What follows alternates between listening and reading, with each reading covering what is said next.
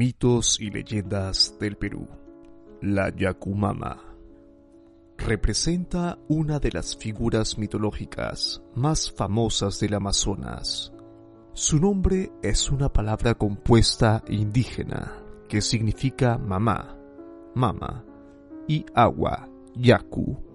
Es considerada el espíritu protector del río Amazonas.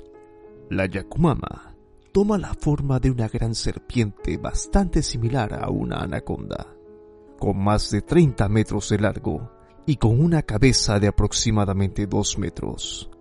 La leyenda cuenta que debido a su gran tamaño, permanece inmóvil en el río Amazonas y allí espera a que pasen embarcaciones que tengan problemas de navegación para devorar a sus polizontes sin ningún tipo de piedad.